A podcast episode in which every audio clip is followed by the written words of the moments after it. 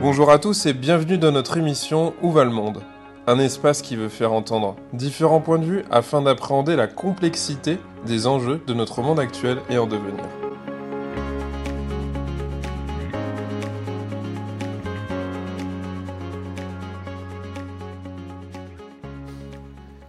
Jean-Marc Sereni, bonjour. Bonjour. Alors, vous nous recevez aujourd'hui au MEDEF 77, le mouvement des entreprises de France de Seine-et-Marne. Absolument. Pour commencer, est-ce que vous pouvez vous présenter, nous présenter votre parcours, qui vous êtes? Je suis un président de MEDEF atypique. Mon parcours premier, c'est ouvrier. J'ai donc un, un d'ajusteur, un CAP d'ajusteur, tourneur, fraiseur, voilà. C'est la base de tout mon travail. Et puis la vie a fait que euh, j'avais fait ça au départ pour être officier mécanicien de marine marchande. C'était euh, la zone qui commençait dès le collège. On pouvait préparer ce, ce rythme, ça n'existe plus aujourd'hui. On ne commence qu'au lycée des choses, c'est dommage. Ce qui m'avait permis d'envisager ma vie très tôt. Hein, collège, c'est assez tôt. Et puis le monde a fait que les officiers de mécaniciens ont été supprimés par Giscard d'Esquin en 1974 avec la crise du pétrole, donc la crise économique. Donc les bateaux ont changé de modèle économique il n'y avait plus besoin de deux officiers supérieurs, mais d'un seul, le navigant, ce qu'on appelait l'officier de pont, celui qui est le capitaine au long cours. Voilà. C'est un grand changement. j'ai commencé ma vie euh, économique et professionnelle par une crise, la crise du pétrole de 1974. C'est quand même mmh. extraordinaire. Quoi. Et ça n'a pas arrêté depuis. Donc je suis assez, euh, enfin, assez préparé à, toutes sortes de crises et d'événements. Et j'avoue que la dernière, avec la guerre de l'Ukraine, m'a assez surpris. Et je pense qu'il euh, faut s'adapter sans arrêt, mais que là, on atteint une capacité euh, qui me met un peu à l'épreuve. Voilà. Ça, c'est la partie pour la mienne. Après, j'ai passé une maîtrise d'informatique en gestion. Après, j'ai passé des, unités de gestion d'entreprise. Et je suis devenu directeur général dans, la, dans ce que était marketing. Marketing de presse et marketing de. Euh, routage de presse et routage de marketing, pardon. Mmh. et brochage en partie c'est l'ensemble de mon métier de base. Pour finir euh, par une toute petite société que j'ai aujourd'hui et qui fait tout ce qui est paye ou assistance aux entreprises, euh, mais qui me permet d'avoir la tête assez libre pour m'occuper du MEDEF. Ce qui n'était pas le cas quand j'avais des usines de 300 ou 400 personnes. Et là, je suis propriétaire de mon entreprise. Je n'étais pas propriétaire de Bayer Presse et pas propriétaire d'Achète. Voilà, je suis devenu donc un industriel au travers de l'informatique et au travers des bases de données au départ j'avais étudié chez euh, Bayer Press au service informatique. Voilà où j'en suis aujourd'hui. Le MEDEF, vous pouvez nous, nous, redire un petit peu ce que c'est parce que vous vous doutez bien que c'est quand même une organisation qui véhicule toujours euh, plein, plein, plein, plein de fantasmes. Donc peut-être qu'en redonnant quelques bases, ça permettra aux bah, auditeurs. vous voyez déjà le décalage entre un garçon comme moi, bah oui. qui n'a pas, pas, fait HEC, SBC, QBC, Quoique, enfin voilà. Un ouvrier de la mine qui finit au MEDEF, qu'est-ce que c'est que cette histoire Incroyable, incroyable. euh, bah, le MEDEF, ce qui m'a beaucoup importé, c'était, euh, au travers de, mes expériences professionnelles, c'était la capacité d'avoir une information nette et claire au départ, avant même de rencontrer les gens. Ce qui m'avait plu, c'est à une question, on a une réponse. Et c'est pas si simple dans le monde qu'on vit, que nous vivions et que nous vivons, euh, d'avoir une réponse par rapport à une question tout simple, qu'est-ce que je fais, pourquoi tel impôt, à quel moment je dois payer, quel, est le bon recours, comment je peux être? Cet accompagnement, je l'ai rencontré au MEDEF. C'est le seul organisme patronal qui m'a accompagné comme ça. Au niveau professionnel, je l'ai eu avec des organismes professionnels. Mais le MEDEF, sa force, c'est d'avoir la globalité de l'action patronale. Sauf la spécificité professionnelle, mais pour ça, il y a tout. Il y a la fédération du bâtiment, il y a la fédération, etc. Il y a la chimie, euh, moi, quand j'étais dans mon métier, il y avait aussi les imprimeurs. Enfin, voilà, là, on retrouvait le métier. Mais tout ce qui était la partie vivante du territoire, il faut aller voir un préfet, avoir une autorisation, euh, s'installer par rapport à une commune, les voies de circulation, le transport qui amène chez vous des gens ou pas, suivant les cartes. Tout ça, ça passe par le territoire. Et le territoire, c'est le MEDEF. C'est le MEDEF ici, en Seine-et-Marne, qui est le lien avec le territoire. Et je pense, partout où il y a un MEDEF, c'est le lien entre le territoire et les gens les personnes. L'autre avantage du MEDEF, c'est qu'on va de la très grosse entreprise à la toute petite. J'ai des... Moi, j'ai trois employés. Je suis président du MEDEF. L'actuel président de la CPME, en 77, a 1000 employés. donc, on pourrait imaginer l'inverse. On pourrait imaginer l'inverse si on était sur les acquis euh, euh, intellectuels ou mentaux euh, mmh. habituels. Donc, c'est plus un critère d'être un gros. Mais l'avantage du MEDEF, c'est qu'effectivement, il y a tous les gens du CAC 40. Et si ça ne nous concerne pas directement, c'est une locomotive. Dans un train, il faut des, wagons et une locomotive. Un train sans wagon, ça ne sert à rien. Et un train sans locomotive, ça n'avance pas. Donc il faut considérer un peu le MEDEF comme ça. C'est un peu un résumé, hein, un résumé un peu à l'arrache. Euh, mais c'est la sensation que j'ai. Donc ici, dans ces réunions, entre chefs d'entreprise, quelqu'un qui a une voix de 5 personnes travaille avec quelqu'un qui en a 900, ou quelqu'un qui en a 16 000 personnes. Et la particularité du MEDEF, c'est ça, c'est l'employabilité. On est au MEDEF parce qu'on est capable d'avoir des employés. Mhm. Sinon, on est associé. Mais quand on est adhérent à part entière, 99% de mes adhérents sont des gens qui ont des employés. C'est la, la force du MEDEF, c'est de créer de l'emploi et de participer à l'emploi et de constituer de l'emploi. Donc c'est l'autre point fort du MEDEF. Il y a très peu de gens sans employés. Il y a des gens qui s'emploient eux-mêmes, c'est déjà bien aujourd'hui, c'est l'adaptation. Mais il y a très peu, il n'y a pas de personnes qui, normalement, à part deux ou trois ou quatre, parce que ce sont des personnes exceptionnelles, qui apportent à la communauté quelque chose. Mmh. De concret des territoires, c'est quelque chose d'important, puisque quand on vous entend, on pourrait même s'imaginer comment faire sans être du MEDEF finalement. Ce serait peut-être être déconnecté des territoires, et ça semble en tout cas nécessaire d'avoir cet ancrage. Oui, ça veut dire que si on a une difficulté ou si on a une interaction avec le fisc avec, et qu'on ne prend pas le temps d'intervenir, on doit compter sur son comptable, qui lui-même est dans une servitude, un service, et qui n'a pas pour rôle de rendre service, il a pour rôle de faire une prestation. La mesure d'une prestation avec quelqu'un qui qu'on paye toute l'année pour faire des comptes et qui va vous appuyer dans la présentation de ces dix comptes ou d'un contrôle fiscal, c'est toujours une prestation. Dans le de MEDEF, c'est une volonté de faire que les choses se passent le mieux possible pour l'adhérent. Cette volonté, elle, est, euh, elle a une valeur infinie, elle a une vraie valeur. Hmm. Elle a eu pour moi, elle l'a pour les gens qui sont avec moi. Si on m'appelle, j'interviens. J'interviens à tous les niveaux du territoire et de l'entreprise. Si je ne sais pas faire, je ne sais pas faire. Et si l'acte de départ est malhonnête, je n'interviens pas, bien sûr. Hmm. Alors, comment se portent les entreprises et l'économie sénémarnaise après, on va appeler ça des années Covid, parce que ça commence à devenir des années Covid. Quels sont ces défis par rapport au reste de l'île de France? C'est également une deuxième question qui me vient c'est compliqué. La lecture, on, en parlait il n'y a pas très longtemps avec euh, la direction financière du département, des DFIP. C'est très compliqué d'avoir une bonne lisibilité. Ça a l'air positif pour l'instant. C'est-à-dire qu'on n'a pas l'impression euh, d'une grande, grande, difficulté. Il y a encore des marges. Les, TVA sont payés normalement.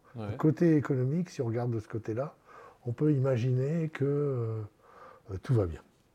Après, quand on parle avec les chefs d'entreprise, on a deux attitudes. Ils trouvent que tout est difficile pour beaucoup, mais qu'ils arrivent à tenir. C'est-à-dire sur le plan individuel, ils ont une vision euh, assez forte, positive le plus possible. Et quand ils regardent les autres, ils disent quand même, hein, c'est pas si facile que ça. Après, quand tu regardes les autres, les autres entreprises, leurs confrères, leurs concurrents, ils ont une vision plus, plus, plus, plus pessimiste sur les autres que sur eux-mêmes. Euh, au pire, ce qu'ils vont vous dire aujourd'hui, c'est qu'ils vont avoir du mal à commencer l'année 2023. Donc ça attaquerait peut-être plus le moral que l'économie réelle. Alors, la difficulté de cette économie réelle qui fait que la perception des, la perception des, éléments, quand on la vit dans l'entreprise, on a toujours des contrats, on a toujours des commandes. On a plus de commandes qu'on peut en faire souvent, parce qu'on n'a pas les salariés qu'il faut, qu'on n'a pas les produits qu'il faut. Il y a un côté où on a l'impression d'avoir des problèmes de riches ça donne une espèce d'attitude, entre guillemets, qui n'est pas fondamentalement négative, puisque la personne ne peut pas vous dire Mais j'ai pas de commande. Mais ça marche plus. Ça marche, il y a tout. Là où ils faisaient 7 millions l'année dernière, ils vont faire 5 millions d'euros cette année. Hmm. Donc ils s'organisent autour de ça. On ne peut pas dire que les chiffres soient positifs, mais ils ne donnent pas d'effet négatif pur. C'est extrêmement difficile à lire. Du coup, la personne avance, réalise, maintient son, rythme, plus dans les mêmes proportions, plus avec les mêmes facilités, mais tant qu'un chef d'entreprise n'est pas enfermé à ne pas pouvoir travailler, il reste positif. Mmh. Et c'est ça qui ne permet pas de voir euh, les chiffres exacts. L'autre point qui rend la chose positive aujourd'hui, c'est que euh, l'État a gelé, euh, au travers de ses institutions d'accompagnement, URSAF, entre autres, la capacité de demander ce qui lui était dû. Et donc un certain nombre d'entreprises, assez importantes en nombre, n'ont pas payé leur charge sociale depuis plusieurs mois, sinon maintenant plusieurs années. Et là, l'État va laisser euh, en droit ce qui devait être fait depuis un certain temps, l'URSSAF réclamer ce qui est dû à l'ensemble de la communauté des gens, puisque cette perte, voilà, perte ça, a des conséquences sur tout le monde. On risque de voir donc dans les quelques mois à venir des conséquences assez importantes de cette, euh, de cette situation qui commence déjà à pointer son nez. Est-ce qu'il y aurait des défis particuliers de la Seine-et-Marne par rapport au reste de l'île de France? C'est une question. Euh, Est-ce qu'il y aurait des... Des, défis particuliers? Dans le travail euh, que doivent fournir les, les entrepreneurs de la Seine-et-Marne par rapport au reste de l'île de France on va aller vers une économie de proximité de plus en plus pour éviter des charges, compte tenu de la façon dont évoluent euh, les achats de matière, d'énergie. On va essayer de, mettre en place une intervention limitée dans l'espace. C'est le travail qu'on fait tous ensemble, d'essayer de comprendre si on peut faire de l'économie en n'ayant pas de coûts supplémentaires et où l'interaction avec le territoire en proximité est importante. Hmm. Notre problématique en Seine-et-Marne, c'est qu'on est un grand territoire. On n'est pas le plus grand. On est le plus grand de la région parisienne. On n'est pas le plus grand département de France. Il hein. hmm. faut faire attention à ça, parce que souvent on dit ça, mais c'est pas vrai. C'est de l'île de France.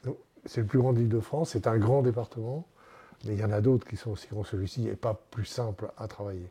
Euh, par exemple, dans la montagne, en Isère, on va retrouver la même surface.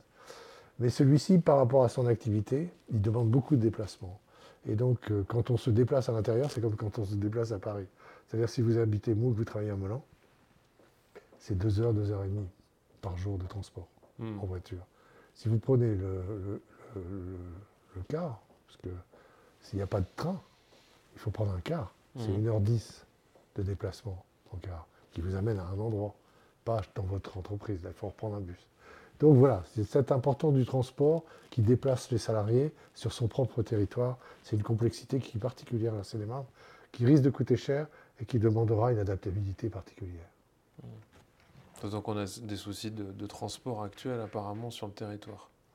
Oui, à cause des chauffeurs qu'on n'a pas, mais surtout là pour l'instant les, transferts d'enfants qui ont été euh, de jeunes, qui ont été euh, abondés en arrêtant des transports d'adultes. Ouais. C'est catastrophique. Parce que l'économie, c'est la vie. C'est incroyable. Quoi. Si on ne met pas tous les moyens pour que la production et le travail soient protégés, mais c'est la pire des choses qui puissent arriver. À mes yeux, c'est la pire des choses qui puissent arriver. Et je ne suis pas le seul à le penser. Je pense que décidément, si, si on n'a pas d'emploi, on n'a plus rien. Les enfants peuvent toujours aller à l'école, mais s'ils ne peuvent plus manger, s'ils ne sont pas nourris, s'ils ne sont pas transportés, si voilà, il n'y a pas de. Alors, effectivement, il y a des équilibres à atteindre qui sont euh, dus à la situation. Il ne faut pas le reprocher. Hein. Il faut réfléchir que pour moi, le vital, c'est l'usine. Pour moi, le vital, c'est la production. Mmh sans production, sans travail, il euh, n'y a rien, il n'y a pas de liberté. Hmm. Liberté, quoi. Vous, pensez qu'il va y avoir des conséquences vraiment marquantes de ce qui se passe en Ukraine ou que finalement, euh, après avoir passé le Covid...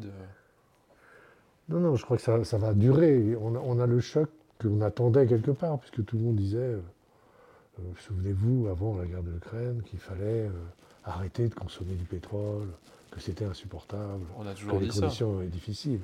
Euh, pas toujours, mais depuis quelque temps, ça devenait pressant. On fait du gaz, enfin, que tout était. Euh, Là, on n'a plus le choix, on va dire. Quoi.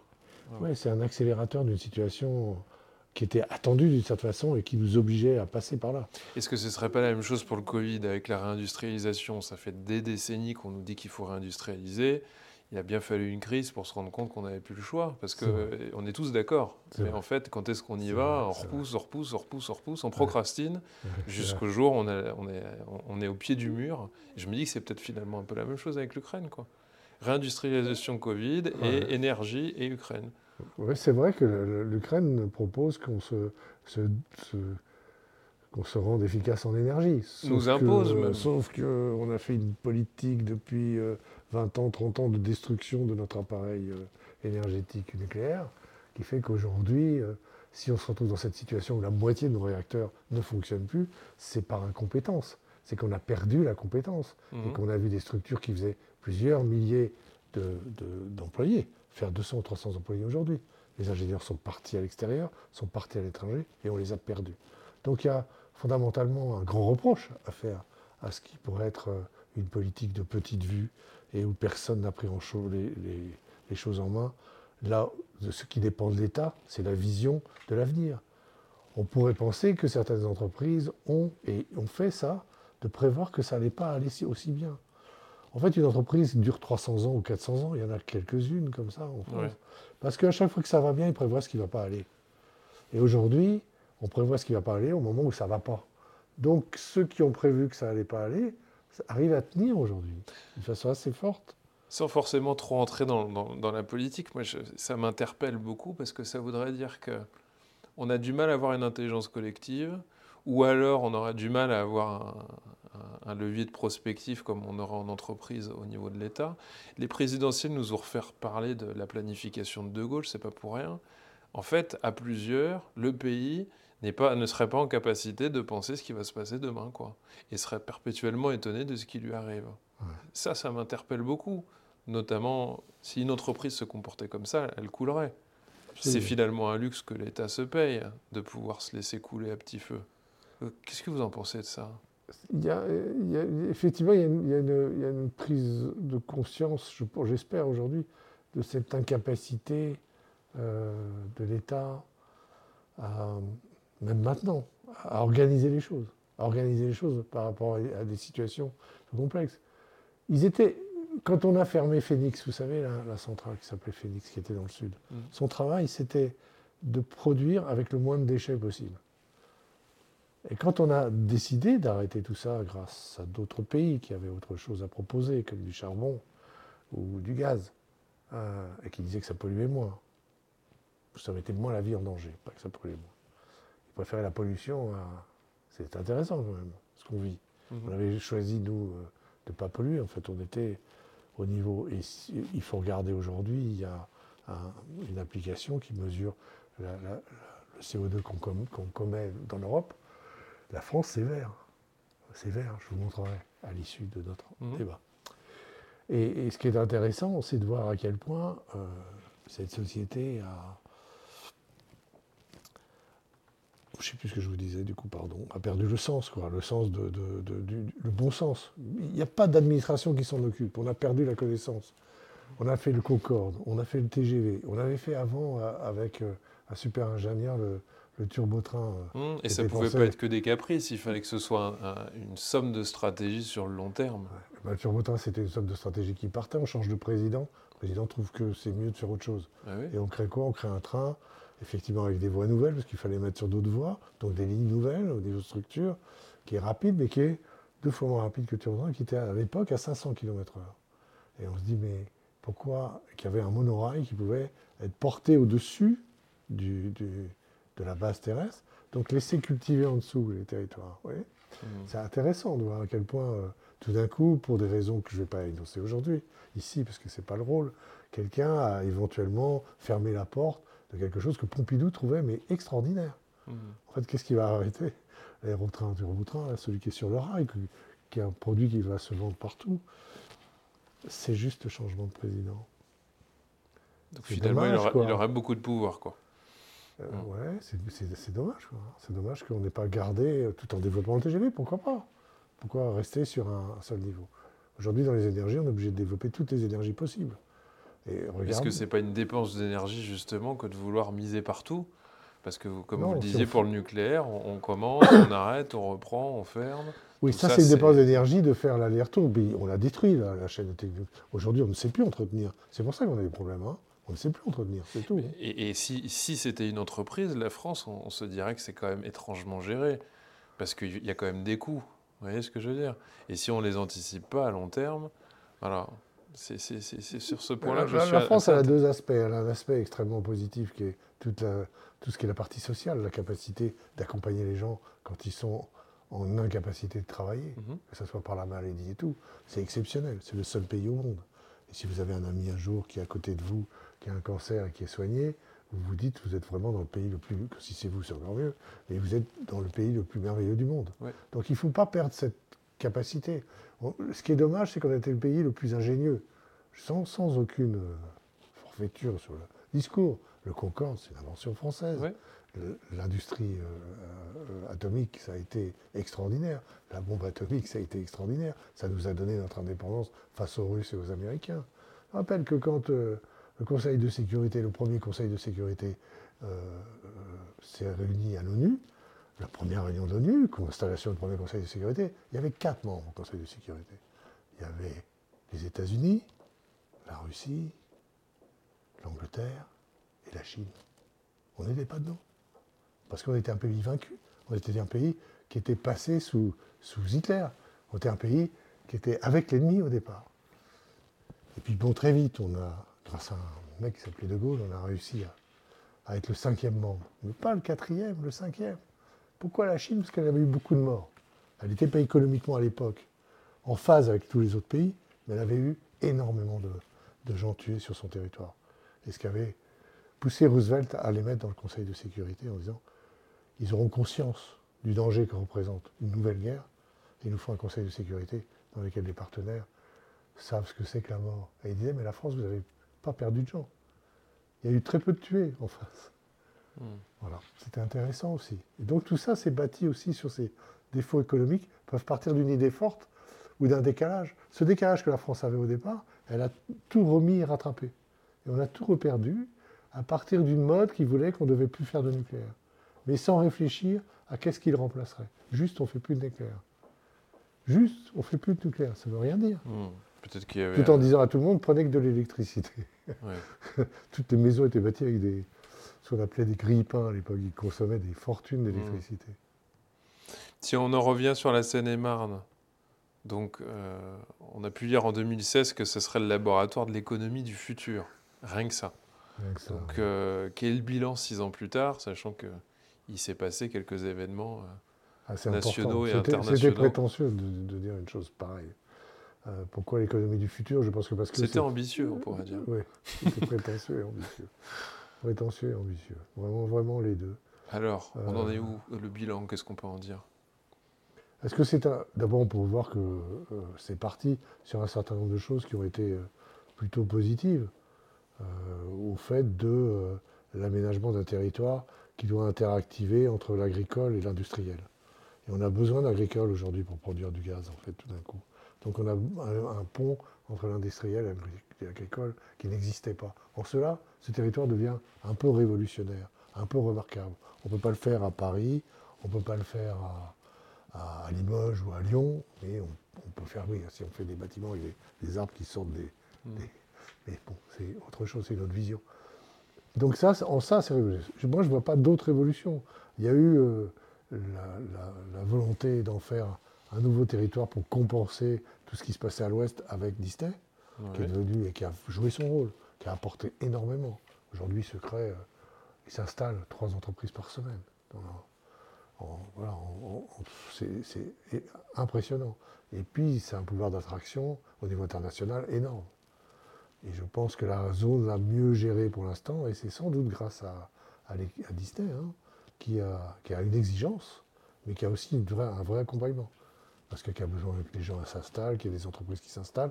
Disney n'apporte pas que le jeu, ils ont autour d'eux la capacité d'inviter ou pas des entreprises à s'installer.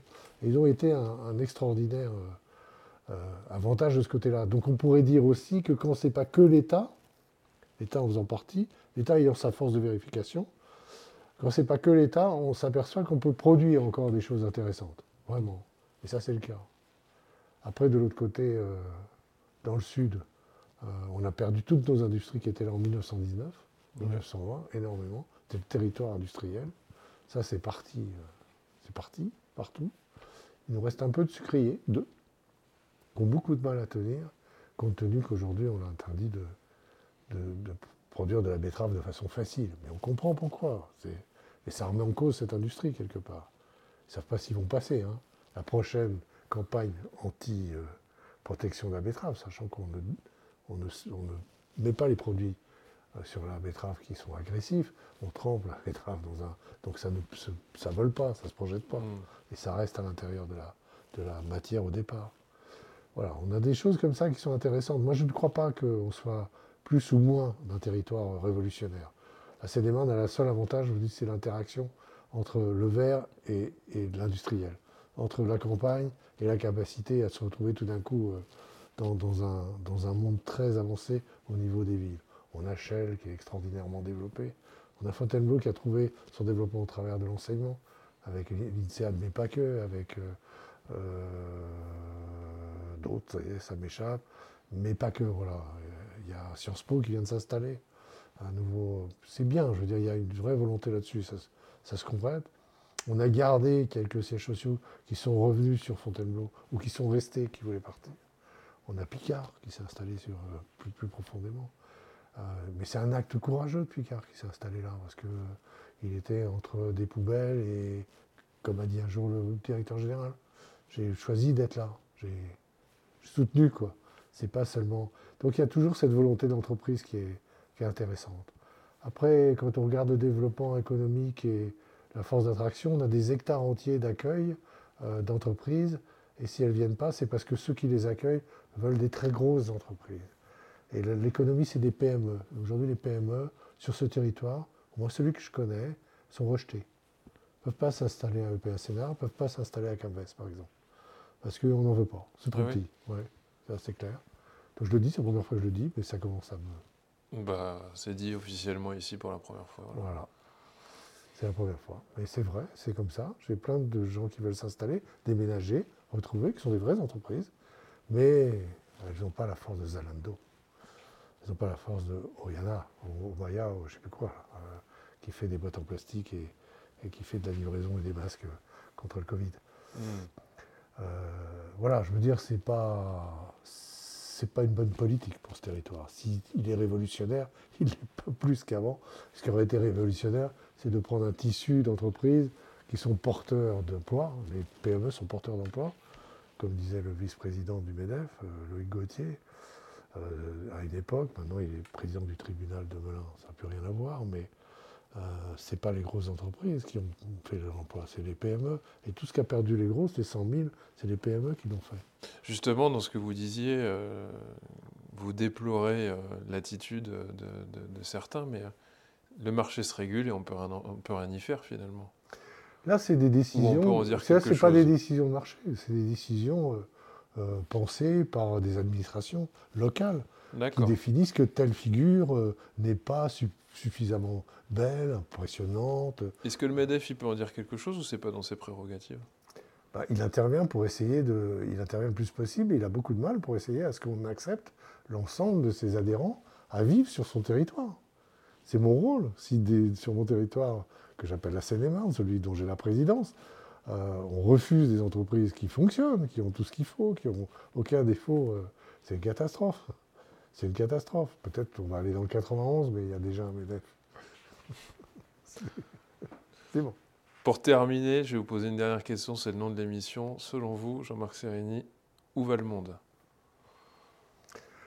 Ben, Ça va, il se termine gentiment. On a peut-être une chance, on ne s'est pas vu naître, on va peut-être voir la fin du monde. C'est intéressant, non? Je veux dire, euh, voilà, on le mange à toute vitesse, là, quand même. On le mange fort. On le mange fort, on a beaucoup de grands principes. Euh, on en souffre déjà et on ne réalise pas à quel point ça va vite. Hein? Je trouve que si je ne suis pas pessimiste, hein, je suis juste, juste envie d'être réaliste et conscient de ce qui se passe. Mais juste vous roulez avec votre voiture en été ou en printemps et vous n'avez pas un insecte sur votre pare-brise.